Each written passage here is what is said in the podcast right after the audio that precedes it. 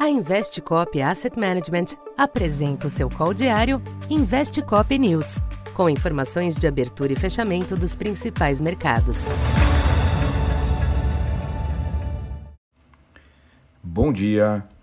Eu sou Silvio Campos Neto, economista da Tendências Consultoria, empresa parceira da Investcop. Hoje, dia 29 de setembro, falando um pouco da expectativa para o comportamento dos mercados nesta sexta-feira.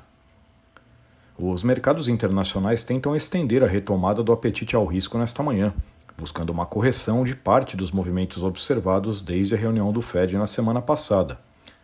A melhora é reforçada hoje pela divulgação da prévia de setembro do CPI na zona do euro, que apresentou a continuidade do processo desinflacionário na região e variações abaixo do esperado, tanto do índice cheio como do núcleo.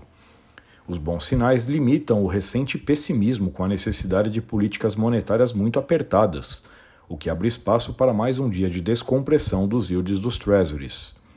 A taxa de 10 anos tenta se firmar abaixo de 4,60 nesta manhã, movimento iniciado ontem com dados nos Estados Unidos e declaração de dirigente do Fed, que demonstrou preocupação com o aumento excessivo dos juros. De todo modo, a divulgação do índice PCE nos Estados Unidos nesta manhã definirá os rumos da sessão. Embora seja ainda um dado de agosto, mês no qual o CPI cheio já apontou alguma aceleração com a alta do petróleo, será importante observar se haverá alguma surpresa, especialmente no núcleo. No mercado cambial, o dólar sente o ambiente de alívio e recua ante a maioria das demais divisas, em um sinal favorável ao real. Entre as commodities, o petróleo exibe um leve viés de alta, com o Brent tentando se reaproximar de 96 dólares.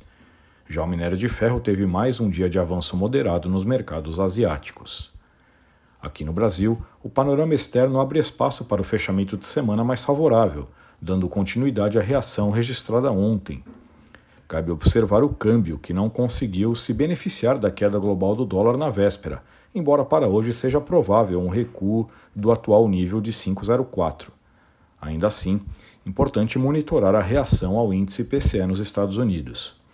Na curva de juros, o alívio nas pressões dos yields externos deve estender os ajustes baixistas nas taxas médias e longas, porém sem expectativa de movimentos significativos.